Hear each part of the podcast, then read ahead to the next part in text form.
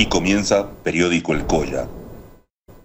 Historias y biografías clandestinas.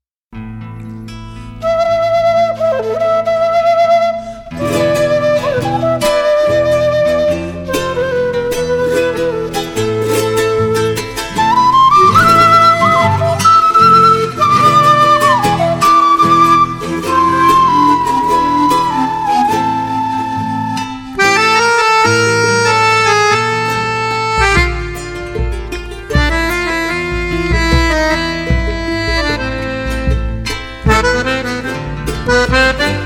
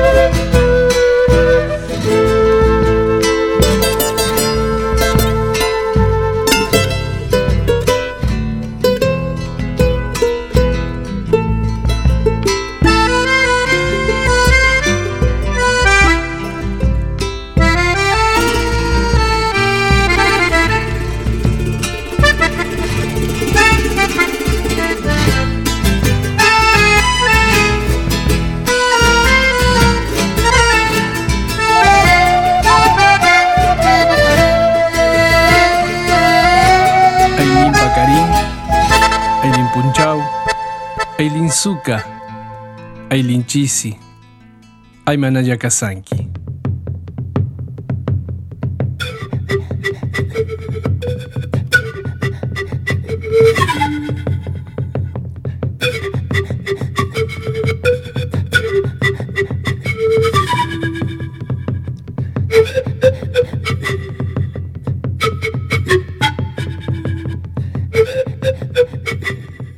El diario salteño Nueva Época hablaba sobre la repercusión de la semana trágica en Salta. Decía textualmente en sus líneas sobre agitadores que desviaban la atención hacia la doctrina acrata. Y posteriormente, a modo de amedrentamiento, la policía hacía alarde de su trabajo colocando una columna en la cual decía, Ayer, la policía detuvo a más obreros indicados de ideas avanzadas. Sus nombres no hemos podido conseguir. Asegúrase que los arrestados a título de agitadores estarán privados de libertad por 30 días en virtud de un artículo de ley social.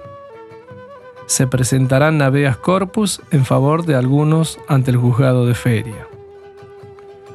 Constantes detenciones obreras se sucedieron en la ciudad de Salta entre los días 13 y 20 de enero el Estado provincial, ataviado de policial como siempre, comenzó la cacería puntual de Francisco Reyes, Lorenzo Durán, José Martínez, con especial, con especial énfasis por promulgar las ideas anarquistas. En este corto recorrido por la militancia de los compañeros, mal llamados por la Liga Patriótica Argentina de energúmenos sin ideas, de Runfla sin Dios ni patria, entraría la militancia de este plomero gasista, la cual se basaba en conceptos contrarios a cualquier ser social reconocido, quien le proponía las ideas de Reclus de hacer la existencia tan hermosa como sea posible y conformarla en cuanto dependa de nosotros las condiciones estéticas del medio en que vivimos. Poco agradó a este personaje a la bohemia salteña. Se jactaba de hombres libres, pensamientos, mientras que Farfán les llamaba esclavos de la coca, del alcohol, que abundaban en sus noches interminables, pero aún así respetado por sus persistentes ideas firmes y fundamentadas.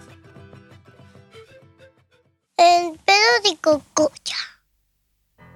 Farfán había logrado conformar una biblioteca bastante importante, entre los que tenía más de, más de 100 libros, eh, periódicos de la protesta de, la década del 20, em, gran parte de esos libros él había contado alguna vez que pertenecieron a, a Lorenzo Durán, un antiguo militante tucumano, que poco antes de fallecer le dijo a Juan si, si podía ir a buscar eh, parte de la biblioteca que él tenía, que te venía acumulando, que era parte también del movimiento obrero del norte. Y Juan eh, pudo ir y, solo retirar algunos libros, porque no, no, tenía los recursos suficientes para cargar una camioneta y, trasladar todo el archivo, según cuenta Juan, era, era una habitación llena de, libros que desconocemos cuál es el paradero actual, si, desapareció, si Juan comentaba que la familia seguramente se habría deshecho de todos esos papeles viejos.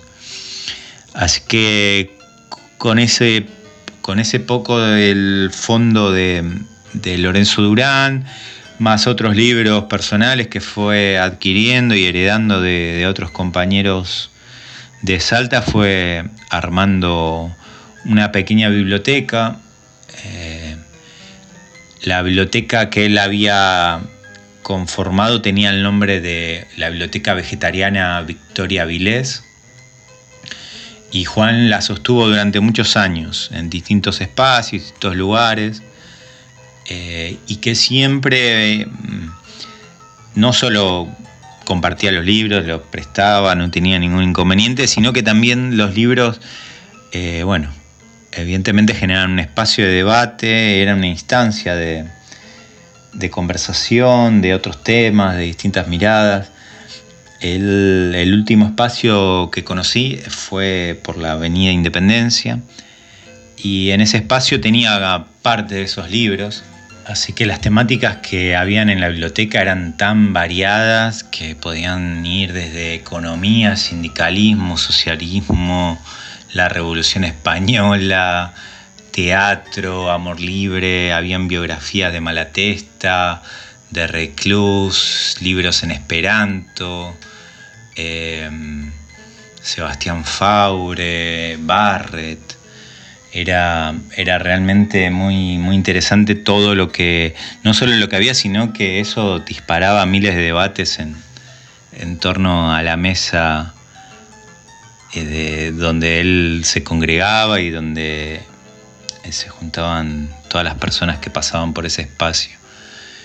Me acuerdo que las últimas veces que lo vi a Juan eh, estaba muy entusiasmado con, con la biografía de un, de un teórico austríaco sobre la liberación sexual que llamaba creo que Wilhelm Reich y, estaba como muy entusiasmado con, todas estas nuevas teorías de, la década del 20. Y después la otra, la otra pata de la biblioteca eran los periódicos. Él cada tanto que iba a Buenos Aires eh, siempre pasaba por la Fora o por la FLA y tenía eh, folletos o publicaciones de la Fora. De la FLA tenía el órgano de difusión que se llama El Libertario. También todo eso con folletos, con, con periódicos de la protesta de la década del 20. Era realmente como... Era otro mundo entrar a ese espacio personaje, Farfán murió, murió ya hace, ya por el 2000, por ahí murió. La última vez que lo vi estuvo en la casona de Molino. Yo estaba chupado. Ah, la casona siempre se está chupado. Y me dijo que me, apostrofó antes, fue lo último que hizo. Me dijo que, que yo no era libre que no podía ser un hombre libre porque era esclavo del alcohol. y bueno, que me, bueno, me ha dejado con eso yo no, iba a discutir tampoco, yo estaba en estado búdico, que, eh, interesante, esclavo del vicio, decía, era vegetariano, purista.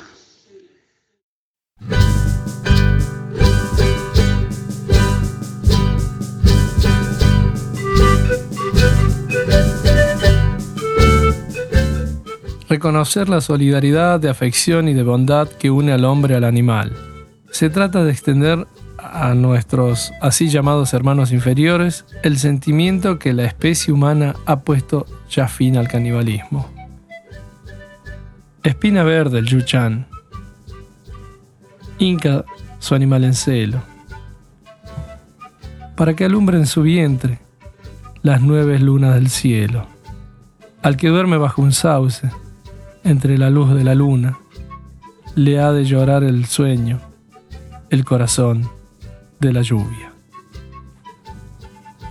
Aquí Miguel Ángel Pérez nos interpela entre la naturaleza del sentimiento humano por el hombre y su moral en la convivencia cotidiana. Sucede igual con el veganismo, que no implica directamente anarquismo o alguna otra causa social, pero sí podemos encontrar anarquistas con argumentación vegetariana. No vamos a entrar en definiciones específicas de las dos ideas nombradas.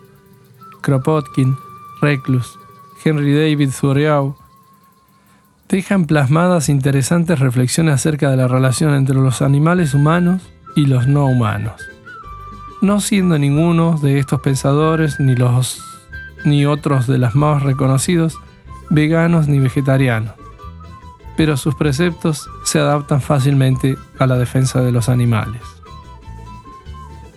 Un anarquista que si es vegano es Bob Torres, quien desafía el pensamiento capitalista, alegando que debería ser incluida en las luchas sociales la liberación animal. Con un enfoque serio, basado en el trabajo, la propiedad y la vida de las mercancías, escribe un libro titulado Por encima de su cadáver. Eso nos hace pensar muchos años atrás en Salta Capital, Juan Gregorio Farfán había sintetizado todas estas ideas de rechazar la autoridad injustificada de los humanos por sobre los demás animales, para hacer de ellos meras herramientas, pretendiendo eliminar esa jerarquía en una sociedad carnívora, feudal, del noroeste argentino. Más precisamente en Salta, donde los principales terratenientes llenaron sus bolsillos vendiendo mulas para el virreinato del Perú de cocoya. Juan,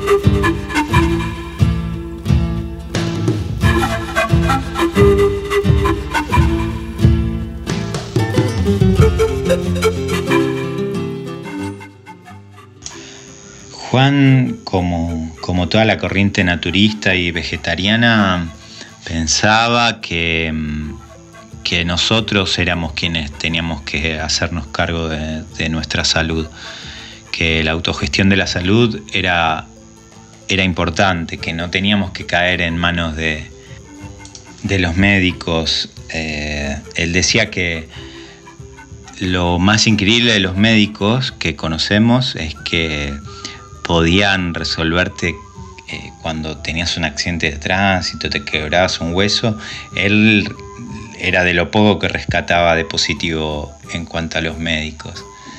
Em, después él estaba muy vinculado a, un libro que se llamaba La medicina natural de un tal Manuel Acharán. Él siempre tenía una copia o para regalar o para prestar. Esa era una de las obras de referencia que siempre tenía para, para conversar. Y el otro era Hipócrates, que, por lo general él tenía frases pegadas en la pared y con letras bien, bien grandes que él, que él hacía con regla. Y me acuerdo que una decía que tu alimento sea tu medicina y tu medicina tu alimento. Eh, era como una constante el, tema de la salud. En, ese tema, por ejemplo, el deporte y la actividad física tenían para él un rol protagónico. Él, eh, corría maratón, eh, subía al Cerro San Bernardo en Salta, él tenía un estado y un nivel de actividad física increíble bueno, aparte de su alimentación, que el último periodo que lo conocí estaba haciendo, eh, comía frutas crudas, solo frutas y verduras crudas. Otro de los carteles que recuerdo que ambientaban el espacio donde él estaba era uno que era algo así como los, los diez mandamientos de la ley natural. Uno era respirar siempre aire puro, comer exclusivamente productos naturales. Otra era ser sobrio todo el día y, beber agua natural nada más. Pero este mismo sistema de salud natural que él pregonaba y que estudiaba y que llevaba a la práctica desde hacía muchísimo tiempo, eh, se basaba en los baños, lo que él denominaba los baños, que eran unos baños de vapor, que gracias a su oficio de gasista había logrado confeccionar un sistema por donde, de cañerías, por donde él en un baño muy pequeño que entraba una persona, creo que tenía varios baños así, y en cada baño tenía la salida del vapor y una ducha. Entonces el sistema funcionaba como eh, método para eliminar las toxinas a través del vapor, porque se, se, abrían los poros y se, se limpiaban de esa manera y al mismo tiempo tenías la ducha. Es que después de, de, cierto tiempo de estar en, transpirando, te das una ducha y volvías. Él contaba que esto servía como sistema de, mejorar las defensas también, eh, también en caso de tener un resfriado, una tos, hacía, permitía abrir un poco más las vías, las vías nasales eh, y al mismo tiempo mejoraba la frecuencia cardíaca. Era como, era como un sistema de, de, medicina natural que él lo llevaba adelante, lo empleaba y, y que al mismo tiempo difundía esta práctica. Él, él, se encargaba de invitar gente a que, a que viniera a conocer, a aprender. Él siempre sostenía que el principal problema para, para no tener un cuidado de salud era la ignorancia.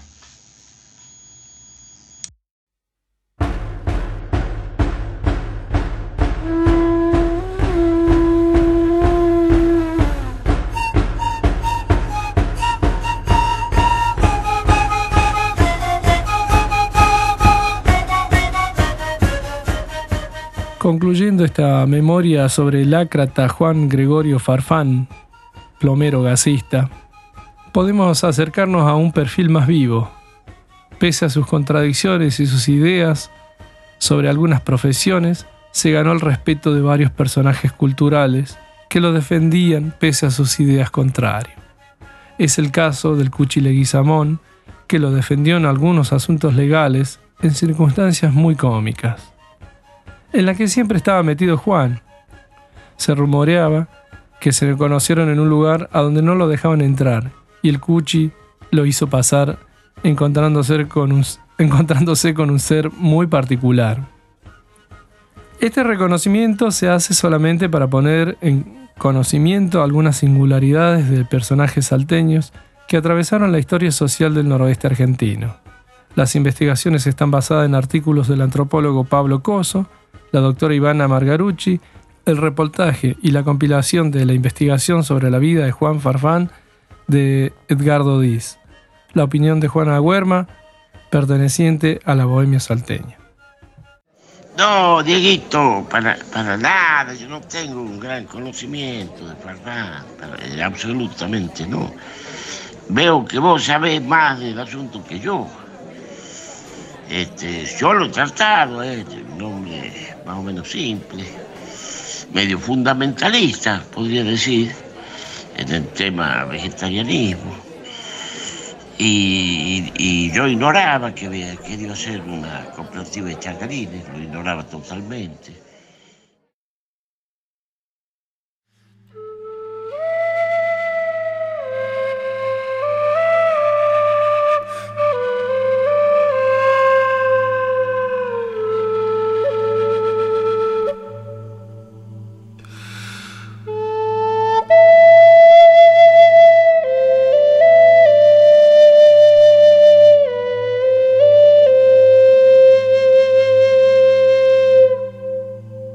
Dicen que nuestras vidas no es nada más que un cerro, un cardón, una quena y un cielo azul de mar. Y nos llaman los collas, ariscos y taimados, incapaces del vuelo, ahitos de soñar. Yo estoy en una plaza parado con esa indiferencia con que nos miran los turbios ojos de la ciudad, riéndome del choque de dos bestias de acero que inventaron los hombres ebrios de vanidad. Allá por las montañas, donde viven los collas, ariscos y taimados, incapaces del vuelo, ahitos de soñar solo chocan las nubes para alumbrar la senda del arriero, del pastor del tolar. Aquí donde los hombres apagan muchas vidas por levantar mezquitas al santo del metal, de un choque nace un grito, de un grito una blasfemia que se extingue en la cárcel o en el hospital. Yo me quedo en los cerros, pegado a los cardones, haciendo de mis sueños un sabroso manjar, que es mejor el saciarse de cielos y de estrellas que estar siempre con hambre de ser para gozar.